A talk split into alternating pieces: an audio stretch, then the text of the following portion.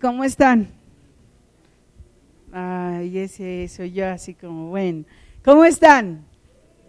Amén, gracias a Dios. Vamos a, orar y vamos a poner nuestro corazón delante de Dios. Vamos a poner nuestra mente, nuestro espíritu delante del Señor. Amén. Padre eterno, en el nombre de Jesús en esta hora te damos gracias primeramente por este tiempo, que sea de bendición, Señor que sea tu palabra llenando a cada uno de los corazones de los que estamos aquí presentes, Señor, de los que están escuchando. Gracias, Señor, porque tú eres Dios fiel y verdadero. Gracias, Señor, porque tú eres Rey eterno. Y gracias, Señor, porque tu reino no tiene fin. En el nombre de Jesús sea tu espíritu, Señor, sobre nosotros. Sea tu espíritu, Señor, tomando el control de mi mente, de mi corazón, de mi voluntad y de mi ser, Señor. Yo me rindo a ti, Padre, rogándote que seas tú el que hable y que cada uno de nosotros podamos entender, Señor, la palabra que tú tienes para nosotros en este día. En el nombre de Jesús, amén. Amén. ¿Alguno de ustedes en alguna ocasión, todos tenemos algo valioso, sí o no? Algo que dices, esto no, esto no lo puedo perder, esto no lo quiero perder. A lo mejor no tiene nada de valor, en cuanto a lo material, pero sí tiene algo de valor para ti y entonces no lo quieres perder, ¿no? Yo este, tengo ahí unos, unas cosas que son eh, regalos de, por ejemplo, tengo unas cartas de mis hijos de cuando eran bebés, cuando eran chiquitos, y entonces esas las tengo, les digo a mi hija, las tengo en mi, en mi cofre del tesoro. O tengo em, unos aretes que me dio mi mamá, o cosas así, cosas que, son valiosas para mí, que tal vez no tengan una validez para ti, pero para mí sí. Pero eh, cuando se me ha extraviado algo de ello, sobre todo en especial, yo eh, aprecio mucho una tarjeta que me regaló Gama cuando estaba en el preescolar, porque Gama no le gustaba colorear.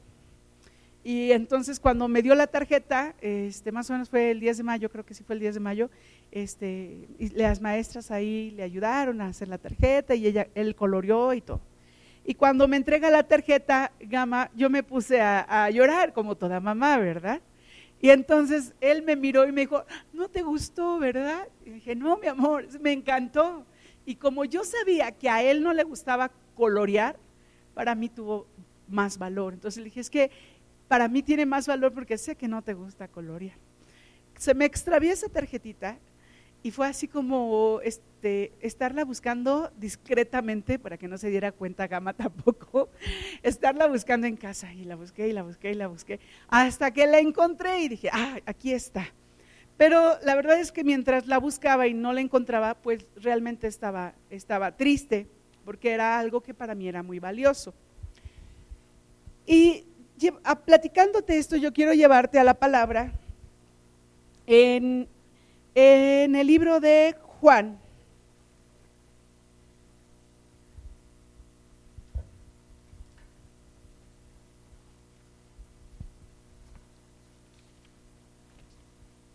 En el libro de Juan, versículo 20. Perdón, capítulo 20, gracias. Perdón, capítulo 20. Y, esto no tiene comparación, vaya, con la tarjetita de gama, pero a lo que yo quiero llevarte es precisamente a esas cosas valiosas que, o más bien a esto que es lo más valioso que podemos tener nosotros aquí en nuestra vida. Y dice eh, la palabra del Señor así, el primer día de la semana María Magdalena fue de mañana siendo aún oscuro al sepulcro y vio quitada la piedra del sepulcro. Espérame, espérame. Ella se levantó tempranito, ella tenía que, hacer algo ahí con el Señor, prepararon las, los, los aceites y los perfumes necesarios para poder ungir al Señor y se levantó muy, muy de mañanita, todavía no, no, este, no salía el sol cuando ella ya iba de camino al sepulcro. Yo no sé si tú te has parado temprano, yo creo que varios de nosotros sí, si no es que todos para poder ir a la escuela. Y, y pues hay veces en que te da cosa porque pues todavía está oscuro y pues vas así como que, ouch. Pero en esta ocasión ella iba con toda decidida precisamente al sepulcro y vio quitada la piedra del sepulcro. Ahora sí, por favor, Oscar.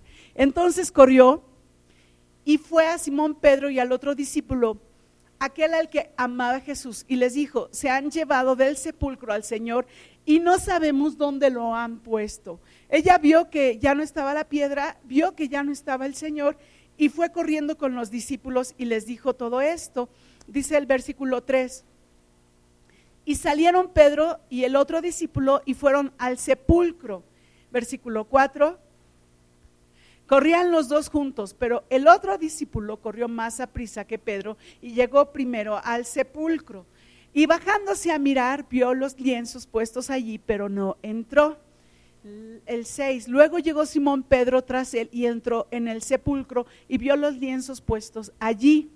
Y el sudario que había estado sobre la cabeza de Jesús, no puesto con los lienzos, sino enrollado en un lugar aparte el 8. Entonces entró también el otro discípulo que había venido primero al sepulcro y vio y creyó, porque aún no habían entendido la escritura que era necesario que él resucitase de los muertos.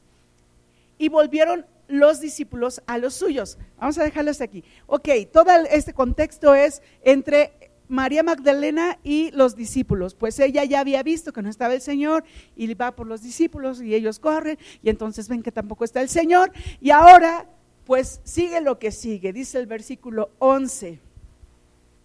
Pero María estaba fuera llorando junto al sepulcro y mientras lloraba se inclinó para mirar dentro del sepulcro. Hasta ahí vamos a dejarlo un momentito.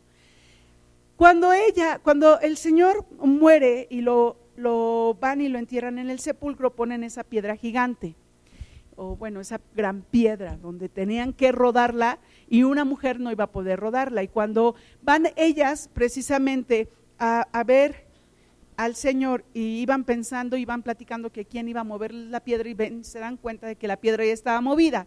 Y entonces, pues ellas se sorprenden mucho. Pero hay una mujer en particular que también se sorprendió muchísimo, pero que después de ir por los discípulos y regresan, los discípulos se van y ella se queda en ese lugar. Y, yo creo que cada uno de nosotros hemos tenido un familiar o alguien que amamos mucho que, que ha fallecido y el dolor es inmenso en nuestro corazón, es inmenso. Y ella, ella eh, eh, no aguantaba, o sea, aparte de que el Señor murió, pues ya no está donde estaba y ese dolor para ella fue más grande. Pero también hubo otras circunstancias en ella. Vamos a ver el versículo 12. Y vio a dos ángeles con vestiduras blancas que estaban sentados, el uno a la cabecera y el otro a los pies, donde el cuerpo de Jesús había sido puesto. Y le dijeron, mujer, ¿por qué lloras? Y les dijo, porque se han llevado a mi Señor y no sé dónde lo han puesto. Esta mujer si recordamos un poco la vida de esta mujer, eh, eh, esta mujer, eh, el Señor Jesús la libera de siete demonios. alguna vez alguna de mis alumnitas me dijo, es que esta mujer fue una prostituta. Y le dije, no, mi vida. La palabra dice que esta mujer fue liberada de siete demonios. Y, y cuando esta mujer es liberada de siete demonios, su vida se transforma totalmente y ella decide caminar y seguir los pies, las pisadas del Señor. Ella decide ser esa mujer que está también ahí con las demás mujeres sirviendo al Señor Jesús. Y se da cuenta ella que su vida es transformada totalmente. ¿Cuántos de nosotros venimos a Cristo precisamente? Pues a lo mejor no teníamos siete demonios, a lo mejor teníamos más, a lo mejor teníamos menos.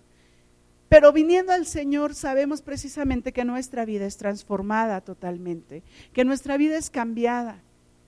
Ella se dio cuenta de que la vida que ella tenía ya no es más y empieza a caminar con Jesús y empieza a darse cuenta de los milagros que el Señor hizo y de las cosas que el Señor hizo, de cómo le dio los panes y los peces a los cinco mil, o de cómo a esos leprosos fueron sanados, o también de cómo el Señor caminó en, el mar. Todas esas cosas, ella era también una testigo de lo que había hecho el Señor Jesús. Pero no nada más eso, ella era también esa, eh, eh, esa parte viviente de que el Señor había hecho un milagro en ella misma. Siete demonios había quitado de su vida y había transformado su vida totalmente. Y ella decide entregar su vida a Cristo Jesús. ¿Cuántos de nosotros hemos decidido tener ese paso de fe, cambiar y caminar y poder llegar al Señor para poder tener, tener esa vida diferente con el Señor Jesús? Sin embargo, cuando esto sucede y cuando esto pasa, ella, eh, el Señor muere y, y lo entierran y luego ya no lo ve ahí en el sepulcro y ella pues está llorando precisamente porque porque ya no está su Señor porque esa parte de esperanza que ella había tenido, tenido en el Señor, pues ya no está. ¿Has, puesto alguna vez tu esperanza en algo y de repente te lo han quitado? A mí sí me ha pasado y, y la verdad es que te sientes así como que, ¿y ahora qué hago? Y ahora ya no sabes qué hacer. Y esta mujer fue algo muy similar, pero en una magnitud más grande. ¿Por qué? Porque era el Señor al que le habían quitado.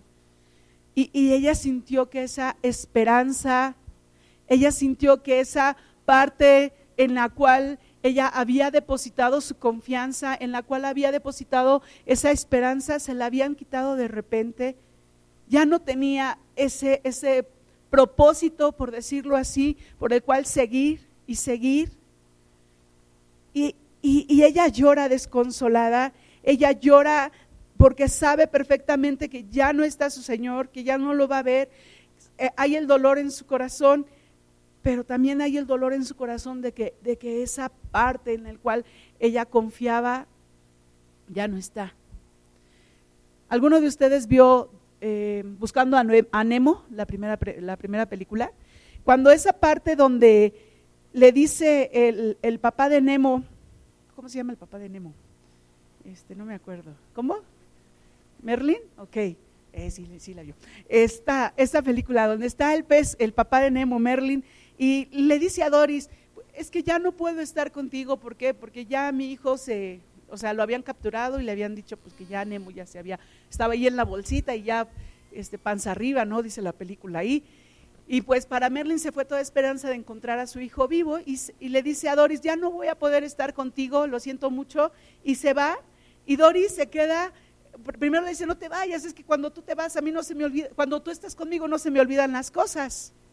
Y entonces llega un momento donde se va Merlin y, Doris se queda así como, eh, eh, ¿qué hago aquí? no sé dónde estoy. No, no se pierde, se va. Y, yo me quedé pensando, dije, tal vez esa parte de, de de no saber hacia dónde ir, de no saber hacia dónde va a ser tu siguiente paso, fue el que sintió María Magdalena. Fue esa parte donde ya no supo hacia dónde encaminarse y hacia dónde dirigirse. Y, o sea, ya no tengo a mi Señor, ¿a dónde voy a ir? ¿Quién me va a ayudar? ¿Cómo voy a hacer las cosas? ¿En dónde voy a estar? ¿Qué, qué va a ser de mi vida? Y esta parte en ella fue realmente el dolor fuertísimo un dolor increíble que lo llevó al llanto. Y, le dijeron, mujer, ¿por qué lloras? Les dijo, porque se han llevado a mi Señor y no sé dónde lo han puesto. Totalmente la esperanza estaba perdida en ella. Dice el versículo 14, cuando había dicho esto, se volvió y vio a Jesús que estaba allí, mas no sabía que era Jesús. Y, yo esta parte me la imagino donde ella está ahí en el sepulcro hablando con los ángeles, hablando con los ángeles. Y, y oye el ruido afuera y voltea y, ve que viene alguien. Primero, está hablando con los ángeles y no se dio cuenta que eran ángeles.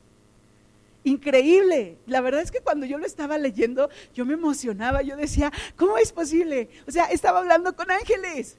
Y, no se dio cuenta que eran ángeles. Y, o sea, no se le ocurrió, ¿y tú quién eres? ¿Y tú qué haces aquí? ¿Por qué estás aquí? o sea, no se le ocurrió preguntar algo así. Y luego viene esta parte donde viene el Señor Jesús y ella voltea y, lo ve y dice, y vio a Jesús que estaba allí, mas no sabía que era Jesús. ¿Alguna vez has, jugado a las escondidas? Así me imagina el Señor, eh, o, o, que quieres disfrazarte que no te reconozcan. Me encanta jugar las escondidas con mis alumnitos. Una vez jugando con ellos, este, pues yo estoy más alta que ellos, obvio, y están los arbustos ahí en, en la escuela, y entonces yo traté de esconderme atrás de los arbustos, pues los arbustos son como de este tamaño. Entonces, por más que yo me hacía chiquita, pues este, me alcanzaban a ver. Y recuerdo que una vez una de mis alumnitas me, este, me vio, pero no me dijo, porque iba a ser la primera. Entonces yo me iba a quedar ahí a, a, este, a contar. Entonces, terminando esa parte, me acerqué y dije, ¿por qué, ¿por qué no me dijiste a mí si yo fui la primera? es que tú te ibas a quedar contando y yo no quería que contaras. Mis. Oh, dije, qué bonita. Pero en este caso, en este caso, ella no estaba viendo, veía sin ver, vaya, para acabar pronto. Veía a los ángeles, pero no veía que eran ángeles. Veía a, Jesús, pero no sabía que estaba ahí Jesús. Estaba el Señor, digámosle así, que estaba el Señor eh, con ese manto y, y tratando. María lo veía, pero no lo veía. ¿Sí te ha pasado eso? y que tienen las cosas frente a ti y no te has dado cuenta. Y yo le digo a mis hijos, si hubiera sido una araña ya te hubiera picado. Y, suele suceder que estamos tan enfrascados en nuestras cosas que no vemos lo que Jesús está haciendo en nuestras vidas. Tan metidos en nuestras cosas que no nos damos cuenta de lo que Jesús tiene para nosotros. Jesús ya había sacado a esta mujer de, esa vida de pecado, se la había ya transformado su vida, pero ella en ese afán de no saber qué hacer, no se dio cuenta de lo que Jesús ya había hecho, pero tampoco no se dio cuenta de que el maestro estaba ahí. Y dice el versículo 15, Jesús le dijo, mujer, ¿por qué lloras? ¿A quién buscas? Ella, pensando que era el hortelano, le dijo, o sea, el hortelano el que cuidaba esa parte de tierra, ese jardín, ese lugarcito así bonito. Ella pensando que era el hortelano le dijo, Señor, si tú te lo has llevado, dime dónde lo has puesto y yo lo llevaré. Dime dónde te lo llevaste. Si tú eres el que cuida aquí, te lo llevaste, dime a dónde te lo llevaste. Yo, yo, yo me lo llevo para que no te estorbe a ti. Yo lo voy a cuidar. Yo lo cuido, dime. ¿Cuántas veces el Señor, yo no sé, ¿Cuántas veces el Señor se te ha presentado? A lo mejor tú no te das cuenta que, es el Señor porque no se presenta como Él es, pero sí en otra persona. En, en, alguien que tú conoces, o a lo mejor que no conoces, que está ahí presente y que Dios lo usa y que Dios lo está usando para bendecirte a ti, pero tú no te has dado cuenta. ¿Cuántas veces ha sucedido eso? Y, esta mujer estaba tan angustiada que no se da cuenta que es el Señor y sigue hablando con el Señor, pero sin darse cuenta no le reconoce ni aún su voz. No le reconoce ni aún su voz. Y, y, y la palabra nos indica que, ellos reconocían su voz y ellos sabían quién era el Señor. Pero en ese momento de angustia y desesperación no podía ver quién era realmente. Que cuando tú estés en momentos de angustia y desesperación, no haya esa ceguera en ti. Que puedas ver realmente quién es el Señor de señores, el Rey de reyes ¿Quién es el que te está auxiliando? ¿Quién es el que te está guardando? ¿Quién es el que te está bendiciendo? ¿Quién es el que te está permitiendo que tu vida siga adelante en bendición? Dice el versículo, amén. Versículo 16. Jesús le dijo, María. A mí me encanta, mi hermana se llama María. Y cuando éramos chiquitos a ella no le gustaba que le dijeran María y yo le decía María para molestarle. Pero en este caso el Señor no le dijo para molestarle a María, sino para qué? Para que le reconozca.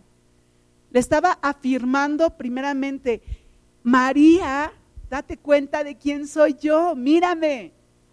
Como cuando las mamás les hablamos a los hijos para que reaccionen, ¿sí? Así de, Gamaliel, entonces ya reaccionan, ¿no? O Salma y ya reaccionan.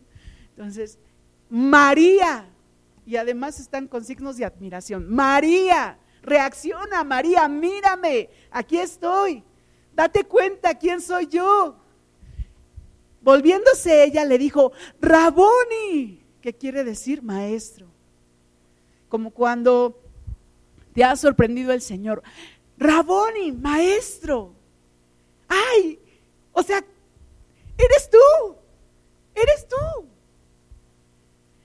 Y entonces dice el versículo 17, Jesús le dijo, no me toques porque aún no he subido a mi Padre, mas ve a mis hermanos y diles, subo a mi Padre y a vuestro Padre y a mi Dios y a vuestro Dios. Versículo 18. Fue entonces María Magdalena para dar a los discípulos las nuevas de que había visto al Señor y que él había dicho estas cosas. Increíble, pero cierto. Y cuando yo leía esto, yo decía, wow, qué tan ciegos estamos, Señor, a veces que no vemos tus milagros, que no vemos las bendiciones que tienes para nuestras vidas, que no nos damos cuenta de lo que has hecho.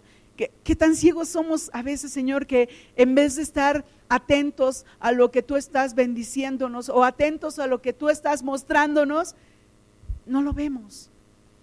Les decía el pastor hace rato, ayer en la tarde, un atardecer hermoso, hermoso de verdad, hermoso. Yo percibí cómo en, las, en los cerros se veía la línea naranja, no un naranja, no un naranja feo, sino un naranja muy hermoso y luego cómo se veían los diferentes azules hasta que iba cambiando en la bóveda celeste y estaba acá oscuro. Y así al, frente, hacia el horizonte, una estrella. Y la verdad es yo decía, wow, aún en eso Dios quiere bendecirte. Aún en esos detalles Dios quiere decirte, mira cuánto te amo, que esto lo hice para que tú lo vieras, para ti.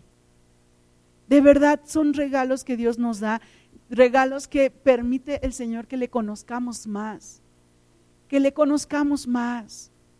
Me encanta porque el Señor se muestra a María. En ese entonces las mujeres eran despreciadas, las mujeres no eran valoradas. Y a la primera persona a la que se le presenta el Señor es a una mujer y de esta manera el Señor está redimiendo a la mujer y le está dando su lugar. Dios permite también que nosotras podamos ser valoradas. Y la verdad es que yo digo, Señor, de verdad, gracias, gracias. Porque, porque podemos como mujeres darnos cuenta que el Señor nos ama y nos valora, pero también ama y valora a los varones. Y esta es la primera ocasión en donde el Señor Jesús se les presenta a alguien o se le presenta a alguien. Y pareciera que el Señor Jesús estaba, estaba jugando a las escondidas. Pareciera que el Señor Jesús estaba jugando a, a ver si me reconocen, a ver si, si realmente lo que les enseñé lo están llevando a la práctica. Porque, porque el siguiente punto al cual quiero llevarte me, me, me encanta me llena de gozo y son de, las, de, los pasajes que hemos escuchado y que hemos visto y de hecho eh, yo, me, yo me sabía un canto cuando estaba en la religión y, y lo cantaba y todo, pero no lo entendía. Y la verdad es que ahora pues lo entiendo, pero ya, o sea, no totalmente, pero digo, Señor, gracias porque por lo menos puedo darme cuenta de lo que estás diciendo. Y de verdad, muy, muy hermoso porque, pues porque Él es Jesús y, porque Él quiso hacer las cosas así. Vamos a ver Lucas 24. Amén. Amén. No, que se oiga así potente su, su grito, su amén. Eso, Lucas 24, 13. Amén. Eso. Y dice la palabra del Señor, voy a leerlo en la versión que tengo aquí, eh, que es Dios habla hoy. Me gusta mucho cómo lo está expresando esta versión. Dice, aquel mismo día dos de los discípulos se dirigían a un, pueblo, a un pueblo llamado Emaús, a unos 11 kilómetros de Jerusalén. Iban hablando de todo lo que había pasado. Mientras conversaban y discutían, Jesús mismo se acercó y comenzó a caminar con ellos. Pero, aunque lo veían, algo les impedía darse cuenta de quién era. Y Jesús caminó con ellos y ellos no lo veían. Y ahí va el Señor junto a ellos y ellos no lo veían. ¿Te ha pasado que vas caminando y vas caminando y que el Señor te ha hablado con algo, con algo y que tú no te das cuenta? No lo veían, esto, esto es increíble, no lo veían, pero no suele suceder, no suele pasar. Que, que vamos y pues no nos damos cuenta que está ahí el Señor. Y Jesús les preguntó, ¿de qué van hablando ustedes por el camino? ¿Qué andan cuchicheando? ¿Por qué vienen discutiendo ustedes? Y uno de ellos, que se llamaba, perdón, eh, se detuvieron tristes y uno de ellos, que se llamaba Cleofas, contestó, ¿eres tú el único que ha estado alojado en Jerusalén y no sabe lo que ha pasado allí en estos días. Todo, todo Jerusalén se dio cuenta de lo que había pasado, pero ¿cómo es posible que tú no? Él les preguntó, ¿qué ha pasado? Le dijeron, lo de Jesús de Nazaret, que era profeta, poderoso en hechos y en palabras, delante de Dios y de todo el pueblo, y cómo los jefes de los sacerdotes y nuestras autoridades lo entregaron para que lo condenaran a muerte y lo crucificaran. Nosotros teníamos la esperanza de que Él sería el que había de libertar a la nación de Israel, pero ya hace tres días que pasó todo eso. ¿Saben qué era lo que ellos estaban esperando? Que así como en la antigüedad se habían levantado con ejércitos y haber derrotado a los romanos y sacarlos de su territorio, eso es lo que estaban esperando ellos. Redimir a Israel significaba eso para ellos el que eh, este Jesús se levantara con ese ejército poderoso. Mira cuántos, cinco mil tienes aquí, Señor, que están comiendo, pues ya son parte del ejército. Y que se levantara ese ejército para echar fuera a los romanos. Y ellos no habían entendido lo que el Señor Jesús realmente había venido a hacer. Y lo que ellos iban hablando precisamente y discutiendo es lo que ellos habían vivido con el Señor Jesús. Pero no se habían dado cuenta de lo que realmente el Señor Jesús era y, e iba a hacer.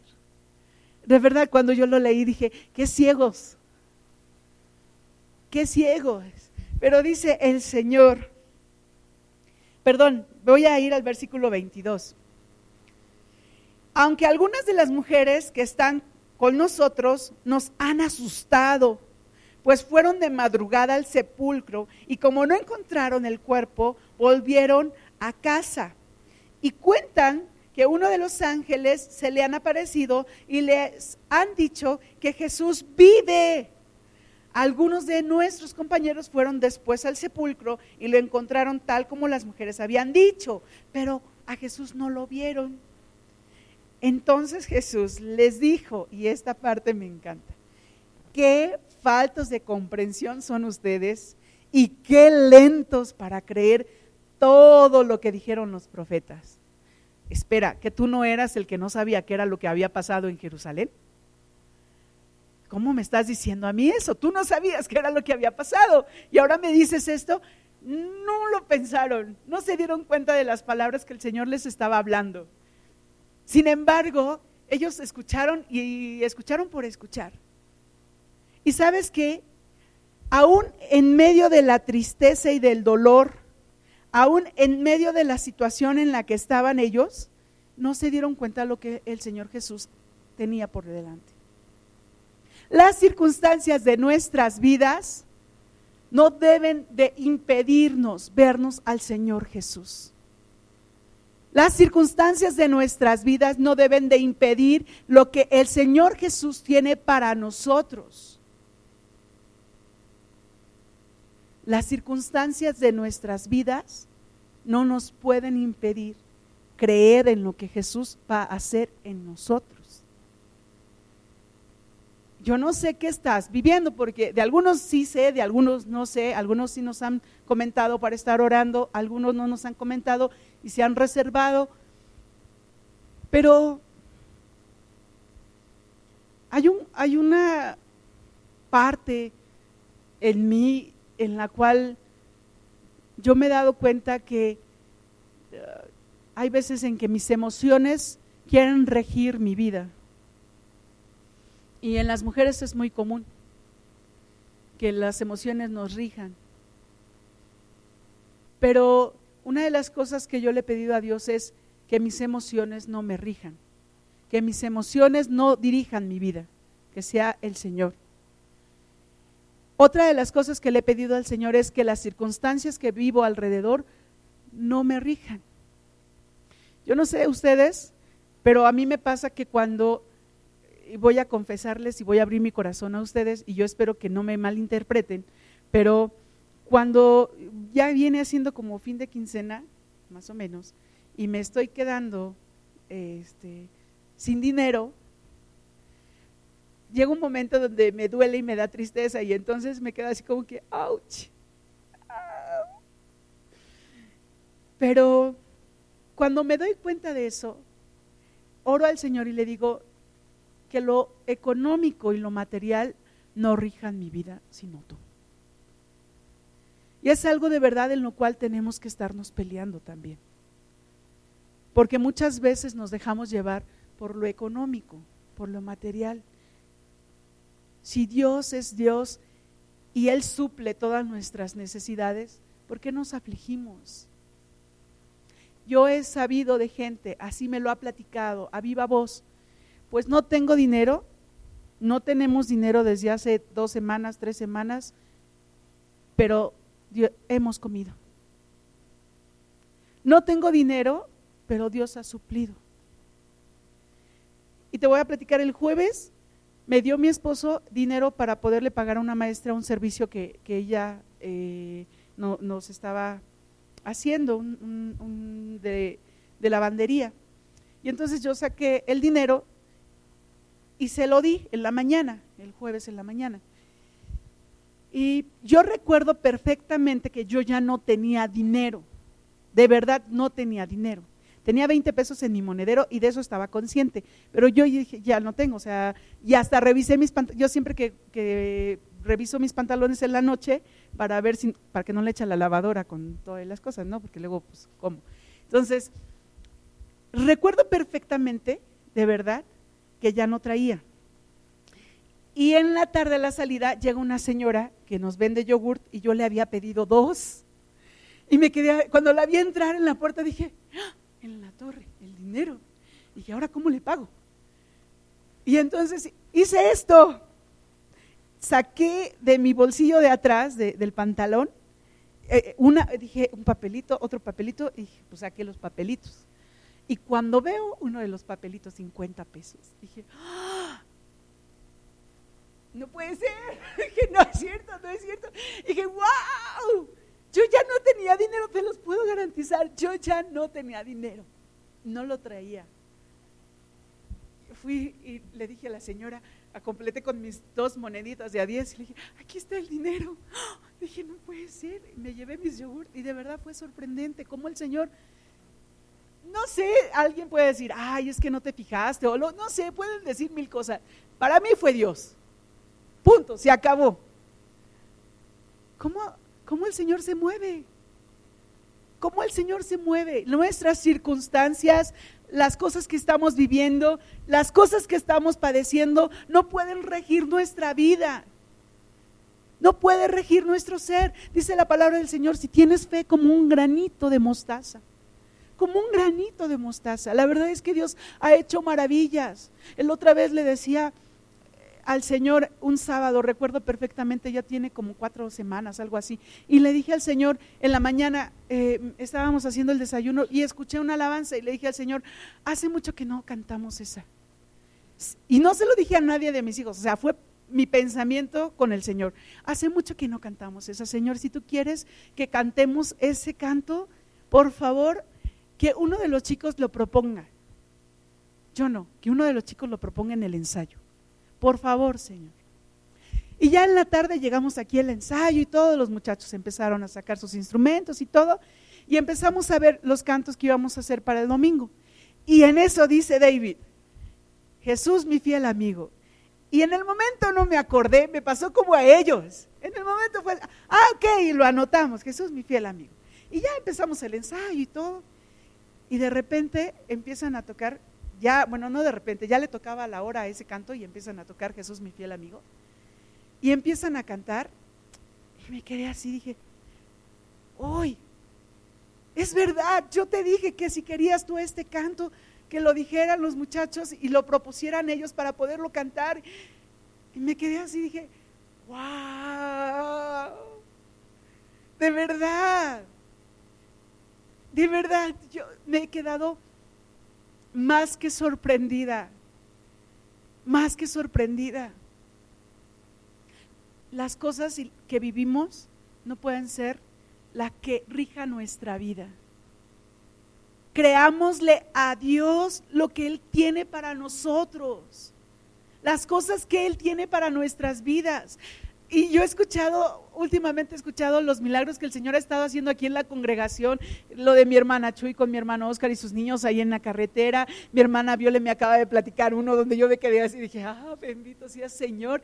Otro de otra hermana y así, y cosas que yo me he quedado sorprendida y digo, wow, wow, Señor.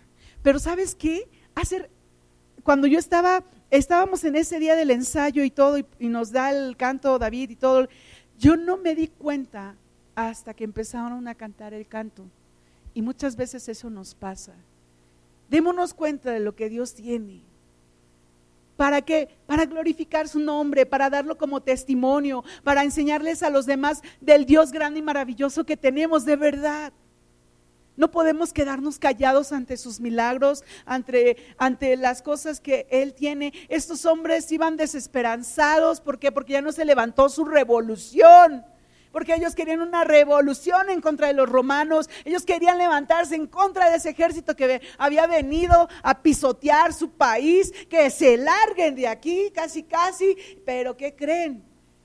Que el Señor Jesús no venía a eso. Él venía a redimir a quienes a todos y cada uno de los que creíamos en Él, que creemos en Él. Estos hombres y mujeres que le seguían fueron sorprendidos por el poder de Dios, sorprendidos. Y ahí van estos dos por el camino de Maús, caminando, cabizbajos, con el corazón ya destrozado. Pues no, no se logró nada. No, pues sí, Jesús murió, sí, ya no resucitó. Te dije que no iba a resucitar. Sí, tienes razón. No, sí, la verdad es que yo estaba, no sé, me imagino algo así en sus pláticas, sus comentarios. Ay, pero ahí vamos todos detrás de, sí. Y el Señor se les une ahí, a ver, ¿qué es lo que están hablando? Y les empieza a dar una cátedra desde Moisés hasta los profetas y hasta el cumplimiento de él. Y la verdad es que el Señor Jesús es sorprendente. Dice el versículo 27. Luego se puso a explicarles todos los pasajes de las escrituras que hablaban de él, comenzando por los libros de Moisés, siguiendo por todos los libros de los profetas. Al llegar al pueblo donde se dirigían, Jesús hizo como que iba a seguir adelante.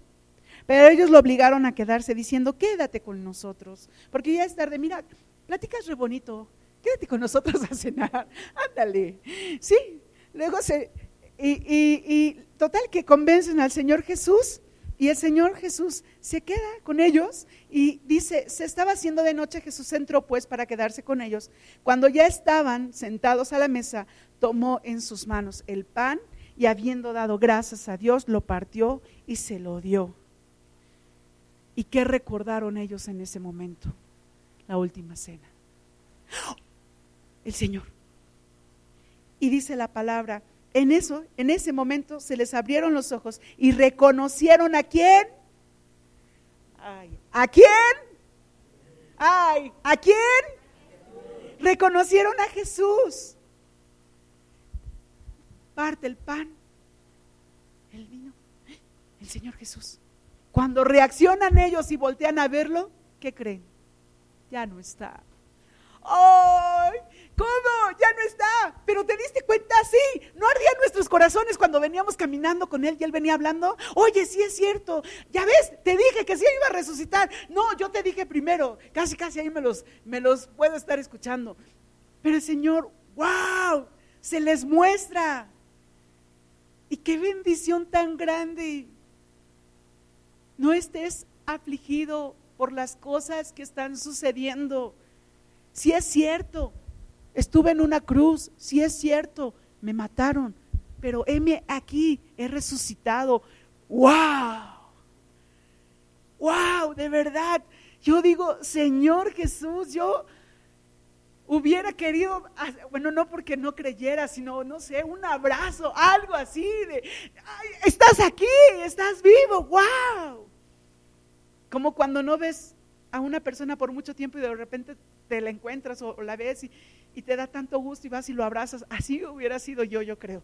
De, por sí soy bien efusiva, entonces imagínense. Increíble, pero, pero, pero fue real. Y una parte de ellos fue volver a tener esa esperanza, como María Magdalena cuando se encuentra con el Señor Jesús. De toda desesperanza, vuelve esa esperanza. De toda desesperanza, vuelve esa esperanza. Y la otra, donde el Señor hace de las suyas también, se aparece de tal manera que, que, la forma fue increíble. En Juan 21, vamos a Juan 21. ¿Están aquí? Eso es todo. Te digo que el Señor Jesús parecía que estaba jugando a las escondidas para ver si lo reconocían. Después de esto, cuando, cuando dicen, el Señor Jesús tiene sentido del humor, de verdad el Señor Jesús tiene sentido del humor.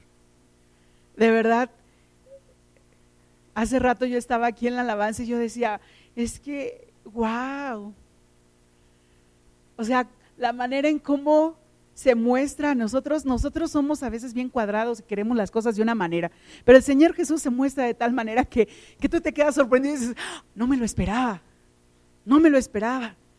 Y así, así el Señor Jesús nos sorprende. Dice, después de esto, en el versículo 1 del, capítulo 21 de Juan, después de esto, Jesús se apareció otra vez a sus discípulos a orillas del lago de del lago Tiberias.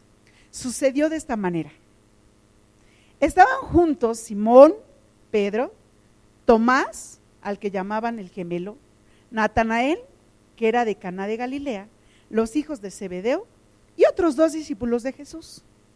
Simón Pedro les dijo, voy a pescar. Y ellos contestaron, nosotros también vamos contigo. ¿Sabes qué? Estaban ahí en el mar ahí en el, en el río, en el lago de Tiberias, cuando, como cuando estaban todos deprimidos, tristes, y ahora qué vamos a hacer de nuestra vida, no tenemos la menor idea. ¿Qué vamos a hacer? Pues no sé, pues ahí está la lancha. ¿Qué te parece si vamos a pescar? Pues vamos a pescar. Pues no tenemos nada que hacer, vamos a pescar y se fueron a pescar. Toda desesperanza por los, toda, toda su esperanza por los suelos, toda desesperanza invadió sus vidas, sus corazones. Y ahora, pues vente, pues vamos a ver qué hacemos. Así contestamos a veces. Pues ya ni modo, pues ¿qué hacemos? Pues ya no, no sé, tú, pues tampoco. Pues bueno, ahorita vemos, pues va, ok. Y así somos. Estaban ahí en la lancha en ese lago. Yo me imagino, no se llevaron piedritas, sino estarían lanzando las piedritas ahí aburridos. Y no se las llevaron porque es era de noche, iban a pescar, recuerden que pescaban de noche. Y aparte de su gran depresión y su gran tristeza, amanece y ¿qué creen? No tenían nada. Híjoles, qué noche, qué días. No, pues cómo. O sea, encima de todo esto no tenemos nada, nada. Me está, casi, recuerdo mucho esas palabras de algunos que, he escuchado que dice, me está lloviendo sobre mojado, casi, casi. No tenemos nada. Y ahora, pues vámonos. No, pues pues no tenemos nada. ¿Qué vamos a hacer? Pues nada. ¿No? Increíble la manera en cómo el Señor Jesús se manifiesta. Versículo 4. Cuando comenzaba a amanecer, así que apenas está saliendo la lucecita, Jesús se apareció en la orilla, pero los discípulos no sabían que era Él. Vieron a una persona ahí en la orilla, pero no se dieron cuenta de quién era. Y entonces Jesús les preguntó, muchachos, muchachos, ¿no tienen pescado? Yo creo que han de haber dicho, pues que no te das cuenta que la red no tiene nada. No, ahí yo creo enojados ya también porque porque habían pasado unos días muy muy intensos y una noche donde no habían pescado nada, donde no tenían nada.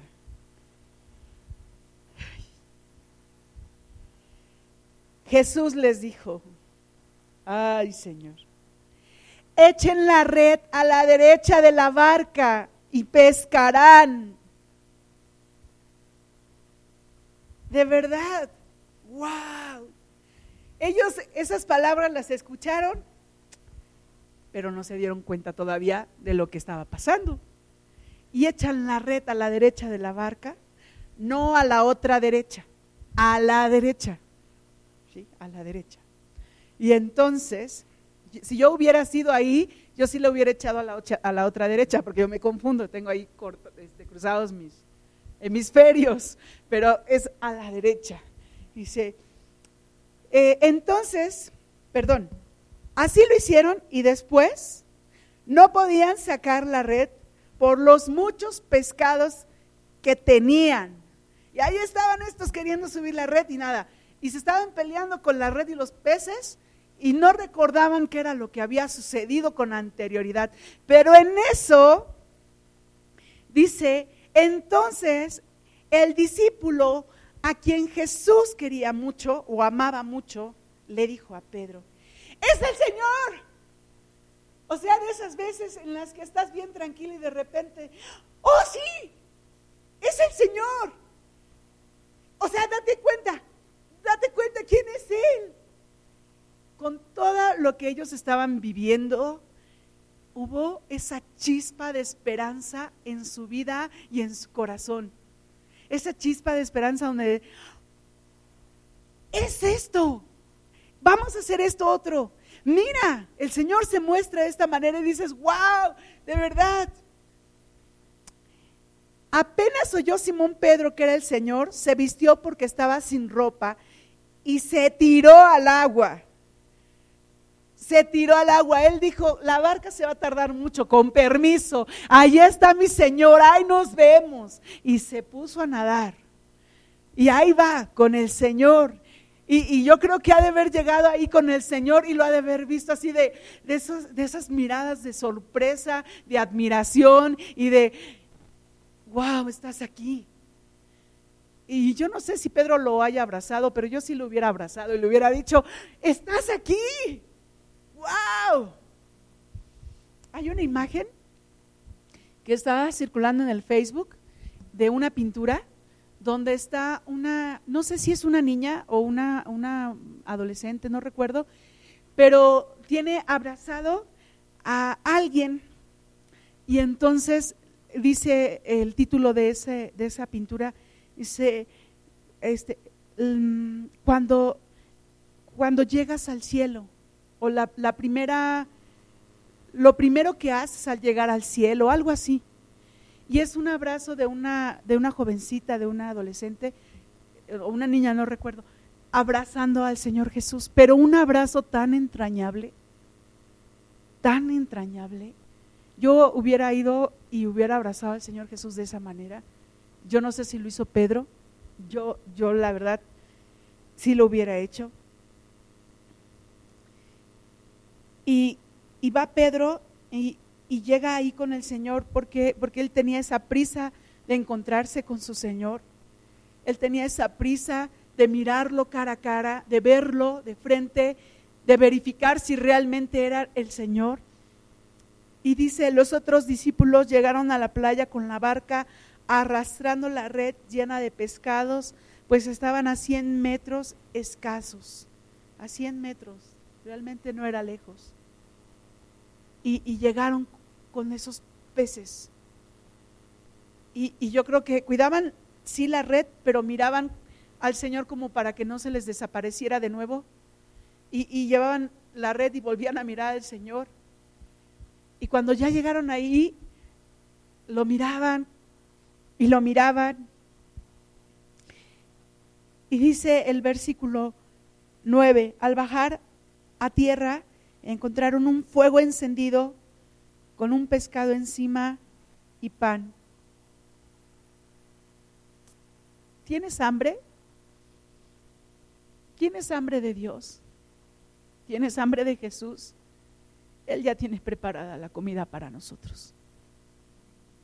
Aún antes de que nosotros lleguemos ahí. Él ya tiene preparado, tiene listo lo que tú necesitas, aún antes de que nosotros lleguemos a Él. Cuando yo llegué a Cristo, recuerdo muy bien, días antes o años antes más bien, yo tuve que irme a la Ciudad de México a, estudiar eh, mis padres se quedaron en Celaya, en Guanajuato, y aunque la relación no era así como wow, pues era una niña de casa. Y cuando me voy a estudiar a México, eh, una depresión inmensa y grande, y yo decía, o sea, esto no vale la pena vivir, de verdad. Yo pensaba en, en pues en quitarme la vida, yo decía, o sea, no tiene caso, yo estoy aquí sola, sí vivo, vivía ahí con familiares, pero cada uno de mis familiares ya tenían su vida. Y era así como, pues, ¿qué hago aquí? O sea, no, no tiene caso estar aquí. Y, esos días de verdad fueron días de, depresión, de tristeza, de soledad. Yo los fines de semana me la pasaba en, la casa, yo no salía, sí tenía amigas de la universidad, pero los fines de semana pues no, tampoco ellas salían o no salían conmigo salían, si salían, salían con otras personas. Y recuerdo muy bien eh, los jóvenes de la calle, no me juntaba con ellos porque eran, eran muy viciosos y aunque yo no estaba en Cristo, no me gustaba mucho su ambiente de ellos. Tomaban o cosas así. Y, y mi apodo de la cuadra era este, la monja, y yo lo supe por una, una vecina, una, amiga, este, y me dijo, es que te dicen la monja. Y yo, ¿por qué? Y me dice, ¿por qué no sales? Y yo, ah, o sea, pues sí, pues no voy a, con ellos no voy a salir. No me gustaba salir con ellos. Pero, pero fueron tiempos difíciles, tiempos donde de verdad yo eh, me sentía sola, me sentía vacía, me sentía que no, pues que no valía la pena.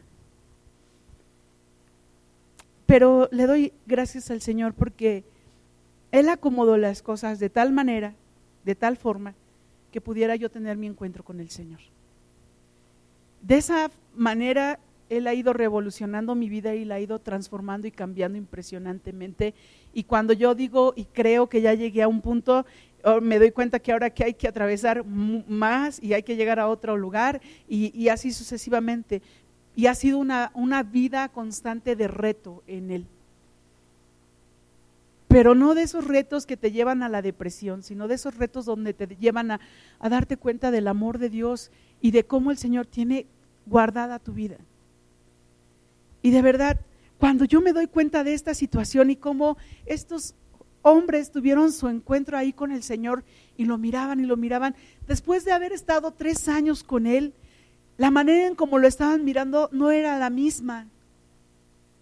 La manera en cómo lo estaban viendo ahora no era la misma, era diferente, totalmente. Y si algo que yo quisiera hacer hincapié aquí y yo quisiera exhortarte es, si tú ya tienes tiempo en el Señor y se te ha olvidado cómo es ese encuentro con Él, necesitas meterte con el Señor totalmente. Si se te ha olvidado, hazlo. Urge. Que no se te haga monótono, monótono, monótono, venir a buscar al Señor. Que pueda ser un deleite. Si ya te acostumbraste, tienes que redireccionar, gracias, si están despiertos, redireccionar de tal manera que puedas darte cuenta que tienes que cambiar esa parte. Y si tú tienes poco en el Señor, no dejes de buscarle con la misma intensidad y aún más cada día. Cada día. De verdad, el Señor te va a sorprender, te va a impactar, no va a dejar de decirte cuánto te ama. E, este último canto, yo pude darme cuenta en la alabanza, al principio de la alabanza yo sentí una pesadez y dije, Señor, por favor, permítenos levantar nuestra alabanza a ti y yo no sé si ustedes lo sintieron, pero yo sí lo sentí. Conforme fue pasando la alabanza, pude darme cuenta del amor de Dios y hasta al grado que la piel se me ponía chinita y no por cómo canto, porque yo no canto muy bien, pero fue así como de, wow, Señor, tú estás aquí y nuevamente muestras tu fidelidad y nuevamente muestras tu amor y nuevamente muestras quién eres y nosotros quiénes somos para poder estar delante de tu presencia en serio me quedé impactada y dije, gracias Padre por este tiempo. Necesitamos sumergirnos en el Señor, meternos en el Señor. Tiene cosas impactantes para nuestra vida, pero nosotros debemos dejarnos llevar también por Él. El Señor ya tiene el alimento para nosotros antes de llegar.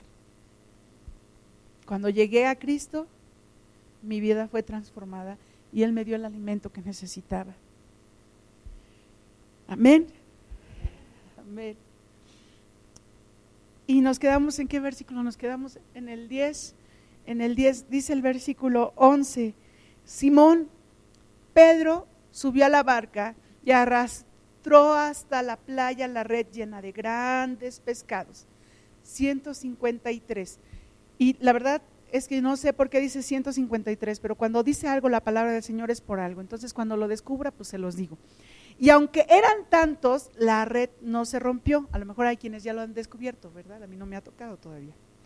Jesús les dijo, vengan a, desayunarse, vengan a desayunarse. Eran varios y, y el Señor ya tenía preparado para ellos.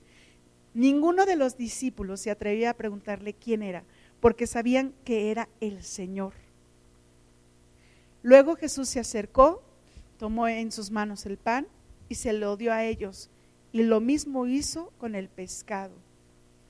Esta fue la tercera vez que Jesús se apareció a sus discípulos después de haber resucitado. Yo sé que el día de hoy se celebra el Domingo de Ramos. Pero cuando yo supe de estas, o, fui hilando estas tres partes de la palabra y de estas tres partes donde el Señor se les muestra a la gente, yo, yo me fui admirando y admirando y admirando. Yo decía, Señor, wow, la manera en cómo tú te muestras es diferente a lo que nosotros creemos y pensamos. Y cuando el Señor llegan, así como cuando tú les haces el desayuno a tus hijos, los que tienen hijos, y, te voy a decir una cosa, y fue algo que me dio mucha tristeza. En la escuela de Salmita hay un chico que le dicen Mr. Mac. Ops, bueno, yo, ops, bueno. Y el chico tiene pues todo Mac, ¿no? O sea, iPad, Mac, este, iPhone, o sea, todo, todo, iWatch, sí, todo, todo, todo, todo. Y y saca su desayuno así bien rico. Y Salmita saca su tortita del chavo, así. Y Salmita ve el desayuno del chico y le dice, ¡Ah, ¡qué rico desayuno traes! Y el muchacho voltea a ver a Salmita y ve su torta y dice, sí, pero a ti tu torta te la hizo tu mamá. Para Salma fue como un balde de agua fría. Dice, a mí me lo compraron. Dice, yo quisiera que me lo hiciera mi mamá de verdad me quedé impactada y le dije, ¿te dijo eso? Y me dijo, sí, mamá. Dice, compañeros que viven una vida con sus padres presentes físicamente, pero ausentes totalmente emocionalmente. Chicos que están viviendo, y no nada más en esa escuela, sino en muchas escuelas. Yo lo vi el día de la junta, apenas esta semana, yo llegué a mi casa llorando, me veía gama y me decía, pero no llores, mamá. Digo, no puedo evitarlo. Estamos en la junta y los niños son niños de quinto año de primaria, 10 años, 11 años por mucho. Y entonces llegan los papás a la junta y llega otro papá. Y tenía un grupito como de cinco alumnitos. Y así como que veían que venía alguien y volteaban y nada. Y venía alguien y nada. Y uno de ellos volteó y me dijo, yo creo que mi mamá no va a venir. Y su carita oh, de verdad, me impactó, me pegó, me, yo llegué a la casa, llegué enojada, llegué molesta, llegué, dije, Señor, ¿por qué estos pequeñitos están sufriendo de esta manera? Y, y, Gama me decía, pero no llores, le digo, es que no lo puedo evitar. Me dolieron, me dolieron tanto que en la junta no pude evitar llorar. Yo veía a mis niños y mis niños así con carita de, no vino mi mamá. Y me dijo Salma, mamá, ¿sabes qué? Es que cuando eso pasa, sientes, te sientes solo. dije, ¿en serio? me dice, sí, te sientes solo. Yo creo que estos hombres ahí en la playa se sentían solos. Y cuando encuentran de nuevo a su Señor y cómo el Señor les preparó el desayuno y el alimento, volvieron a la vida se dieron cuenta de que, de que sí valía la pena seguir adelante, de que sí vale la pena continuar, de que sí vale la pena estar presentes en el Señor. Que es importante poder darte a otros. Tú no sabes si un abrazo, si un saludo va a reconfortar a alguien más. Tú no sabes si, si, si va a hacer algo. La otra vez yo iba caminando y traía mis gafas ahí, ya iba saliendo de la escuela y como no las había guardado en el coche, me las puse para que no se rayaran y ahí iba con mis gafas, pero eh, fue ese día creo precisamente, y, o un día después, no recuerdo. Y me dice uno de los chicos de secundaria, Miss, y ya los salgo, ¿qué pasó? No, que hola, que sí, que no sé qué. Se ve muy bien con esos lentes, ah, con esas gafas. Me dijo, y me quedé así. Le digo, ah, sí. Me dice, sí. Digo, me hiciste el día, Andrés. Y ya me seguí yo ahí, ¿no? Entonces, tú no sabes si una palabra de aliento va a reconfortar la vida de otro, si un abrazo va a reconfortar la vida de otro. Hoy en día lo necesitan. Hay tantos jóvenes y tantas señoritas que lo necesitan, niños, y aún entre nosotros. Estos hombres, varones, hechos y derechos, pescadores, fuertes y valientes, que estaban ya por la calle de la amargura, se dieron cuenta de que hay esperanza en el Señor y que Él tenía ya todo listo y preparado para que sus vidas sean transformadas. Amén. Vamos a orar.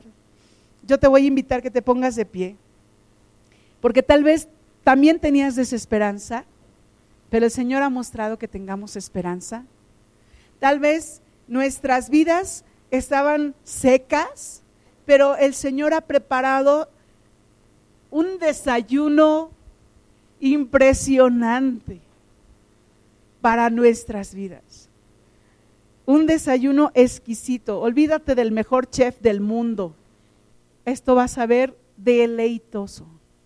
Esto va a saber increíble. Les voy a pedir a alguien de los chicos de la alabanza, por favor. Increíble, de verdad. Dios tiene grandes cosas para nosotros. Y Dios ya no está jugando, Jesús ya no está jugando a las escondidas a ver si le encuentras o no le encuentras. Jesús ya está esperándote con los brazos abiertos, llamándote, hijo, hija, aquí estoy, ven a mí, yo te amo, yo te amo, yo te amo. Y se muestra de tal manera que tampoco ya no quiere que que tú no te des cuenta de que Él está ahí, sino de que tú te des cuenta que Él está ahí. Amén. Padre bendito y eterno, en el nombre de Jesús, En esta hora yo te doy gracias primeramente por este día. Tú has sido bueno, no nada más conmigo, sino con cada uno de nosotros. Has preparado un desayuno impresionante para nuestras vidas, para nuestros corazones y para nuestro ser. Tú has conmovido nuestro espíritu, Señor. Has conmovido nuestro corazón.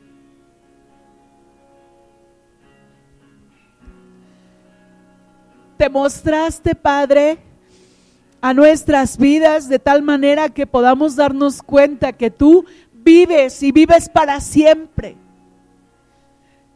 Te mostraste de tal manera que podamos ver, Señor, que realmente existes.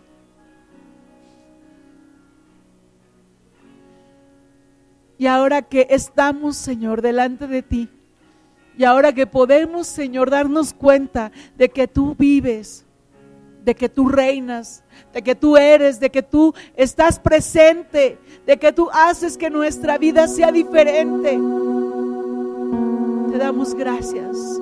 Levanta tu voz. Ora al Señor.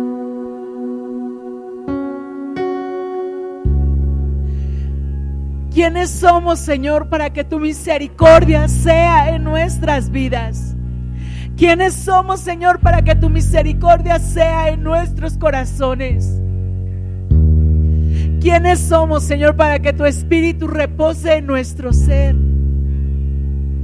¿Quiénes somos, Señor, para que tú vengas a nuestro ser, a nuestra vida y la transformes?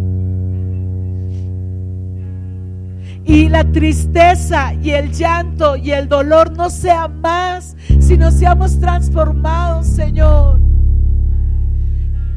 Haya un gozo en nuestro ser, haya un gozo en nuestro corazón, porque tú lo has depositado, Padre. Porque el dolor y la tristeza que había, Señor, tú la has quitado, has sanado nuestra alma, has sanado nuestro corazón, has restaurado nuestro ser, Padre. Te adoramos, Señor. Te adoramos, Jesús. Te adoramos, Rey. Fluye tú en medio nuestro, fluye tú en nuestros corazones, fluye tú en nuestro ser, Señor. Espíritu Santo, que ese alimento que tienes preparado para nosotros día a día, Señor, podamos tomarlo nosotros, podamos darnos cuenta que está presente, que estás ahí, Señor, que estás ahí, Jesús. Tú ya has preparado, Señor, nuestro alimento. En momentos de angustia y desesperación, te has mostrado con fidelidad. Y aunque las circunstancias de nuestro alrededor, Padre, son difíciles, Señor, has sido fiel has estado presente. Abrázanos, Señor, con tus brazos de amor, Padre. Atráenos a ti, Señor, con tus lazos de misericordia. No nos dejes sorprender, Señor. No nos dejes de sorprender, Padre. Yo quiero ser sorprendida por ti todos los días de mi vida. Yo quiero ser sorprendida por ti, Señor, todos los días de mi vida. Todos los días.